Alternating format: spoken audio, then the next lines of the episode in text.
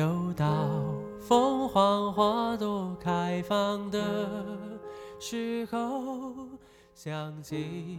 Hello，大家好，这里是宛平北路六百号，我是东东。我是 Jerry。这期节目呢，是因为高考，所以我们做了一个毕业季第二期。终于想起来第二季了。对，然后再加上最近有一个小小的有热度的一个新闻，就是互联网上填报临床医学志愿成了大热门。嗯，然后我身边也有很多的朋友来咨询我，可能某些什么同事的小朋友分数可以上我们学校，然后来问我说：“哎，这个专业怎么样啊？”很多人要填。嗯，所以我们也是想客观的跟大家分享一下临床医学这个专业，你要读它的话，会面临什么样的困难啊？你要做好什么样的心理准备？那个时候我们高考的时候，我们还是平行志愿，是先填志愿再考试的。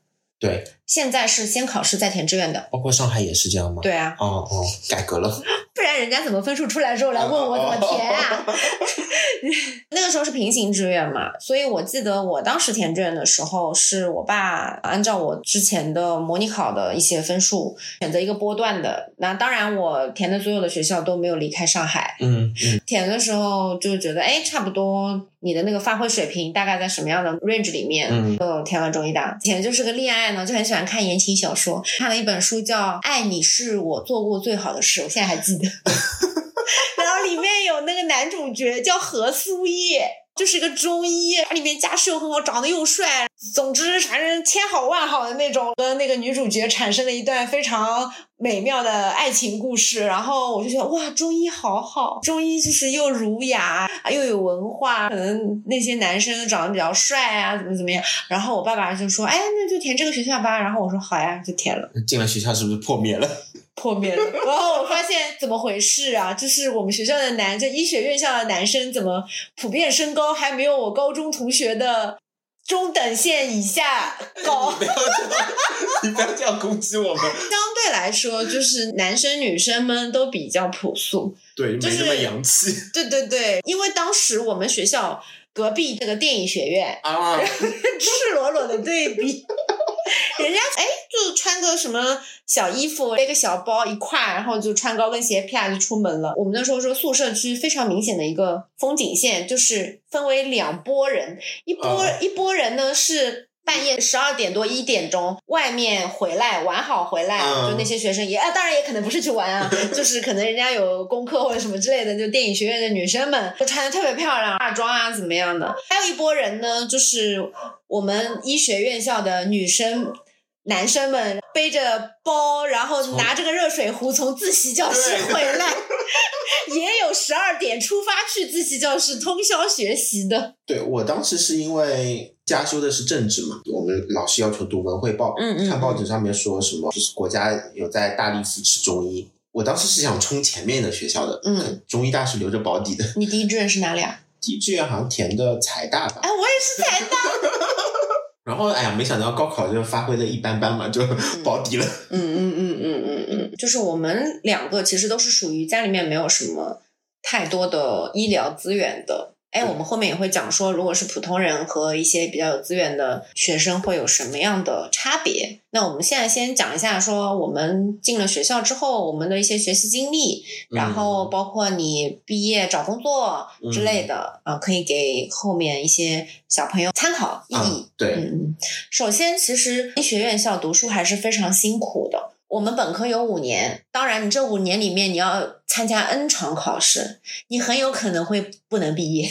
五年里面每一个学年我们有三个学期，三个学期每一学年还会有一个见习，就是你要去医院里面工作。那你这些实习不是说你只做医生的活啊，你可能也要去护理部，嗯你就要做护士的活，你要去药房，嗯总之就是一些杂七杂八的事情，你都要去了解这个临床怎么运转的。嗯我觉得我在实习的时候，这这这么多年，我除了护工的活没干，我好像什么活我都干过。我们的考试非常非常的多，还是有很多很多的理科的一些题目，因为我们俩其实都是文科生，对，很痛苦。我们当时学这个东西，对，特别苦，我的救命啊！我以前最讨厌生物和化学，然后大一学生物，大二学化学，大三学生物与化学，然后还就你你还是要做很多动物实验，杀老鼠、杀牛蛙、杀兔子，嗯，总之就是解剖什么解剖这些嗯都是，反正总之呢，就是不是说特别轻松的，你就可以就是过。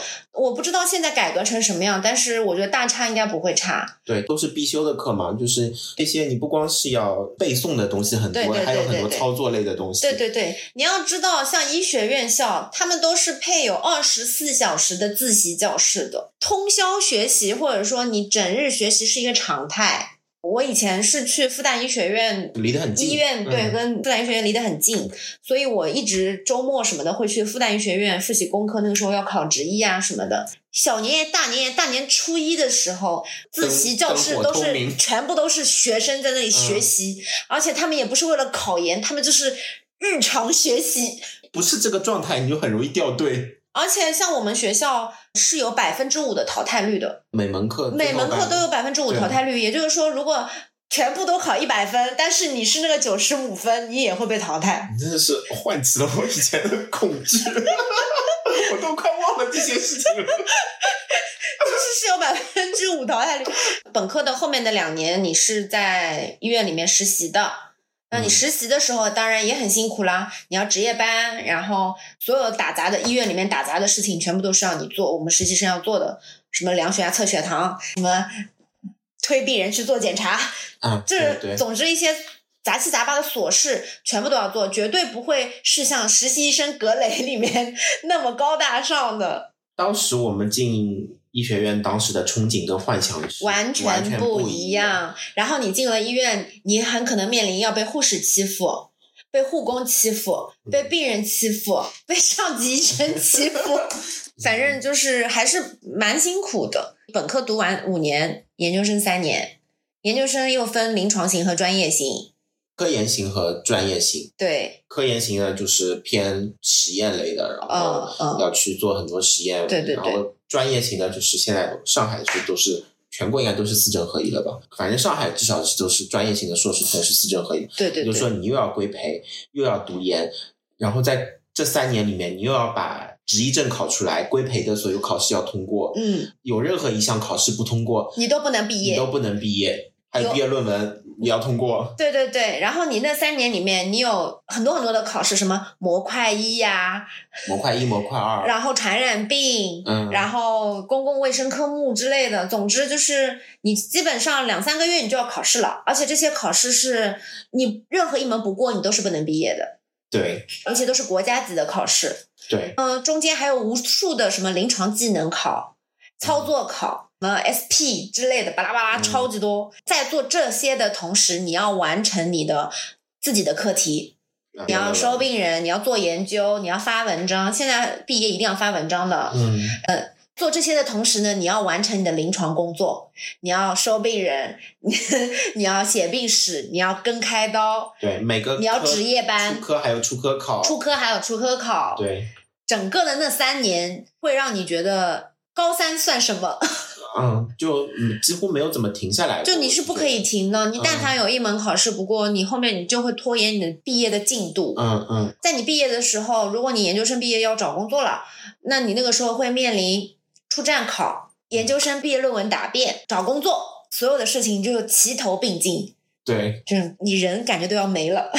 我现在想想，最痛苦的其实真的还不是我考职一要考模块一的那个时候，那时候职一跟模块一时间很近嘛，嗯，反正那时候就想拼命复习，其实也也就能过。嗯，但是真的最痛苦的时候是临毕业的时候，毕业论文加出站考加找工作找工作。对对对，这个就是必经的一关。然后呢，你要想要读临床医学专业，你的学习能力一定要非常的强，或者说你的背诵能力，就总之你要整个的专注力和你的学习能力要比其他专业的付出的那种辛苦要更多一点。从早到晚一直坐在椅子上看书，读完硕士读博士三年，博士三年最多可以到五年毕业吧，我记得。嗯然后博士的三年，那就可能更难。现在毕业的要求已经要一定要发 SCI 了，嗯，嗯、可能之后再发展下去，我就不知道还要发什么东西。博士出来的话，你可能如果是科研型的话，你还要规培，对又是三年，也就是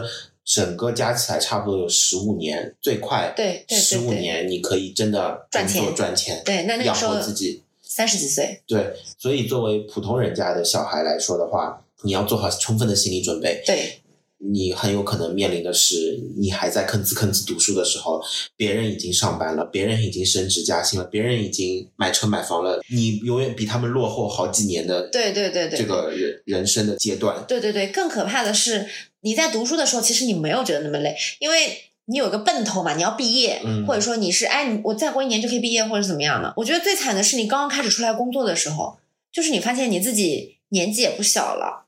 然后你又读了那么多年书，你付出了那么多年，你自己觉得自己还是个文化人，你还是觉得自己还是一个哎比较体面的体面的一个人，但是你第一个月的工资可能只有五六千、七八千，你就会发现你自己何止不是一个体面人，你可能就是一个嗯 蝼蚁对蝇营狗苟，就 是真你会觉得你自己的付出和回报是。不是成正比的。当然啦，我们社会在进步，然后国家也在改革，有可能之后会变好吧。但是目前这样的状态，我觉得十年内很难改变吧。嗯，而且所有人都告诉你什么，医生到老了就吃香了。，对对对，但但不是哦，现在的晋升越来越卷，你要不停的做科研、拿课题，然后像三级医院的话，你要医教研三方面都结合。然后呢，如果你的同事都非常的优秀，那你要比他们更优秀。就是如果他拿了一个。国自然，那你要拿两个国自然，你才能卷过它。你要写这些东西，你中途付出的一些汗水啊，就真的是还蛮辛苦的。那你如果你没有在晋升的道路上踏准每一步的话，那你可能到老了之后，你也只是个老医生而已，就万年主治。你也没有什么价值。是的，对的，所以就那句老话，什么劝人学医，天打雷劈，真的不是我们对对对对对，危言耸听，对对对就是万万千千的医学子弟吃的苦总结出来的经验。千万不要被那些港剧、那些美剧里面那些医生光鲜亮丽的生活给骗了。我们的制度和他们还是有很大不一样。他们在你轮转的时候，可能钱已经比较多了，然后社会地位也很高。那你在国内的话，相对来说还是没有那么好，再加上医患关系也很紧张，国家其实没有那么多预算给医生。现在最近医生又在降薪。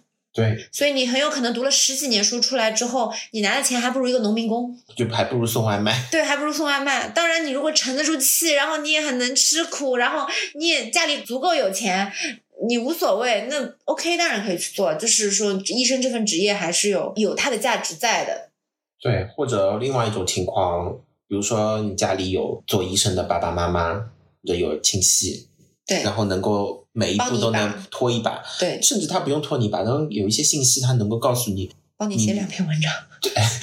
对，或者文章能够带上你的名字，什么你都能够后资源面共享稍微轻松一点。对对对但普通家里没有任何医疗背景的学普通生小孩出来的话，确实每一步，我现在回想，我当都很辛苦时每一步都很辛苦。对对对，是的，但是话又说回来，医生其实也是一个很保底的工作吧。对，就是如果你每一步都按部就班这样子走下去，首先医生不会失业。没有大意外的话是不会失业的。嗯你无论怎么样，总是需要医生的嘛。嗯，你每一步都按部就班走下去，你不要言必什么，你是可以成为一名医生。大家找工作差一点也好，好一点也好，总归是可以找到一份工作的。是的，然后你是可以成为一名医生的，这是你人生的下限。对，包括就是你学的这些医学知识，还有你这些朋友、嗯大学的同学，嗯嗯他都是你背后的一些财富吧。我想说，你包括家里人生病的时候，你知道一些医院里面的信息，知道一些嗯疾病的一些信息，嗯，你相对别人去看病更有底气。对。嗯然后你就会发现，你的同龄人可能你以前的同学有混得好的，有混得差的，然后可能混得好的呢就很活跃在你的什么同学聚会啊，怎么样？嗯然后你混得差的可能就不会来。嗯，但是你只要是一名医生，你永远都是最受欢迎的那一个，没有任何一个人会拒绝和成医生成为朋友，所有人都会需要你，无论多么有钱有势的达官显贵，他们都是需要医生的朋友的。就越是这样的人，越想活得久。对，因为我最近不是前两年我跳出来不做医生了之后，我是感受到有这个落差的。哦跟我在做医生的时候，跟不做医生的时候，嗯，新的认识的朋友对我的态度还是不一样会不一样，就是大家对你感兴趣程度会不一样。对对对对对，医生呢还是有一定的成长性的。做别的工作呢，面临了一个问题，就是中年失业。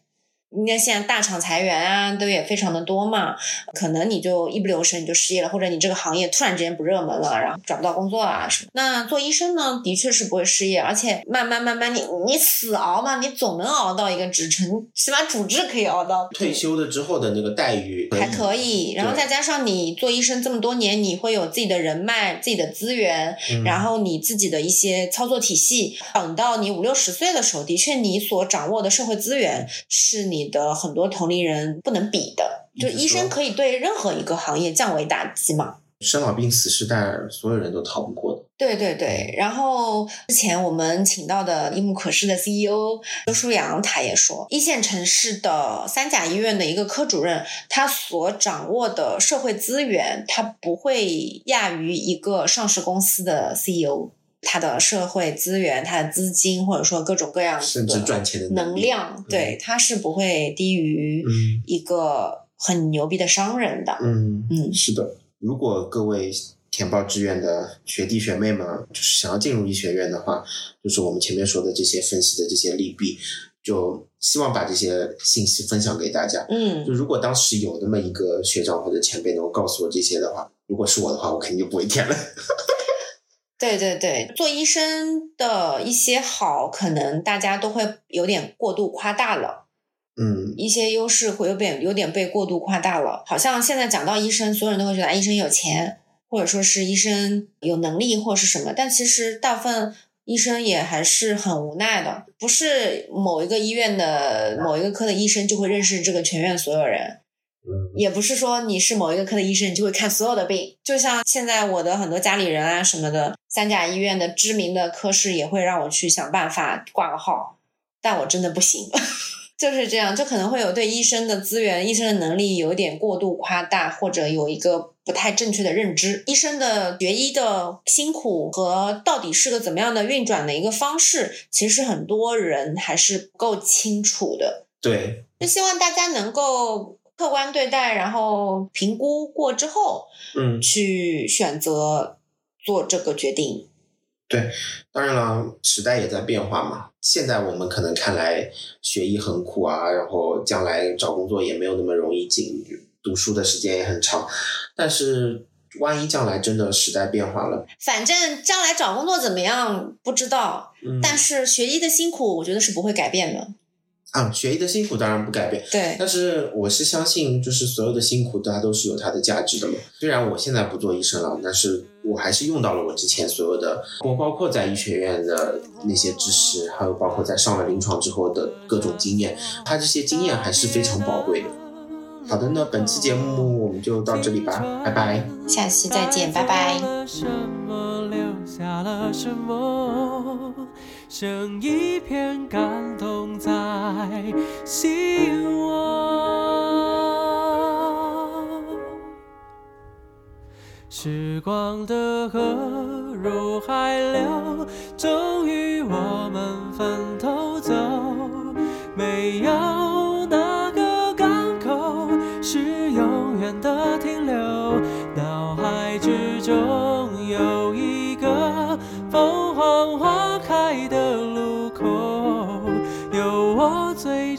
惜的朋友。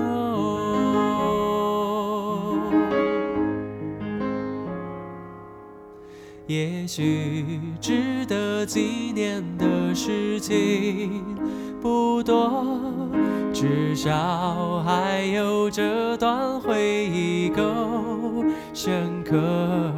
是否远方的你有同样感受？长的坎坷，分享的片刻。当我又再次唱起你写下的歌，仿佛又回到那时候。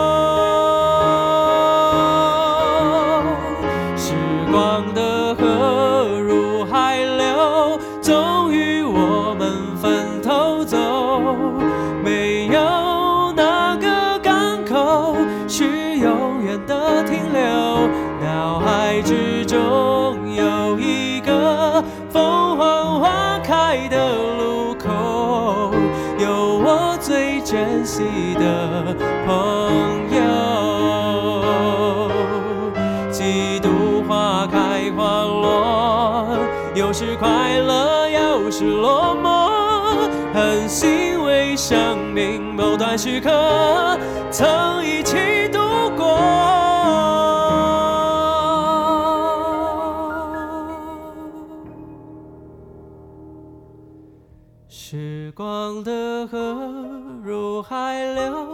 终于我们分头走。